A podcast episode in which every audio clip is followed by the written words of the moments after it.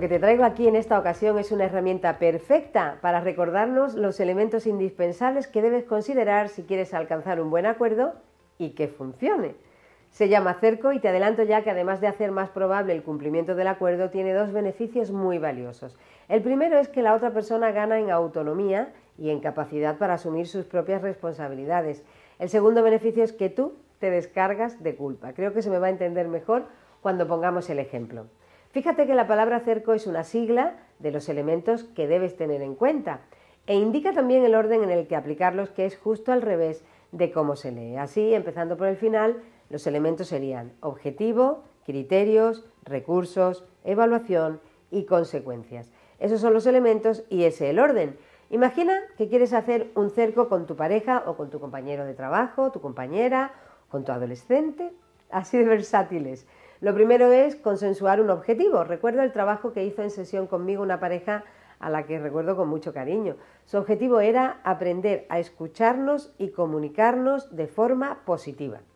Una vez propuesto el objetivo, con flexibilidad, es decir, asumiendo que puede haber cambios y que no son lentejas, y una vez consensuado por los dos, tocaba identificar los criterios que iban a observar para saber si se estaban escuchando y comunicando de forma positiva o no. Aquí la pareja en cuestión decidió que iba a programar un tiempo cada día para conversar y también que iban a evitar las discusiones fuera de tono. Así que sus criterios fueron el cumplimiento de los momentos de conversación diaria y el número de discusiones fuera de tono. Fue necesario también idear un mecanismo de seguimiento de estos criterios, así que decidieron comprar una pizarra magnética para seguirlos en el frigorífico.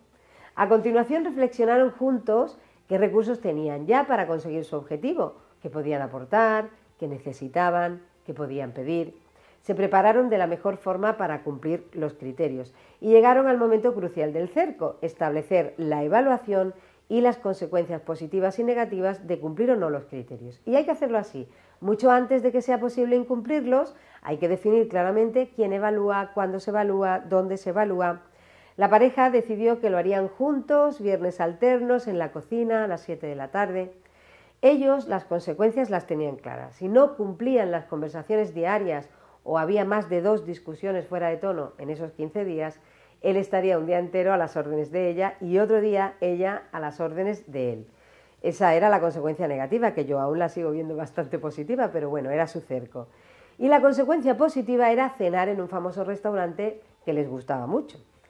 Estos dos pasos del cerco, la evaluación y las consecuencias, encierran dos secretos del éxito de la herramienta. El primero es la necesidad de cumplir con las consecuencias por muy dolorosas que sean.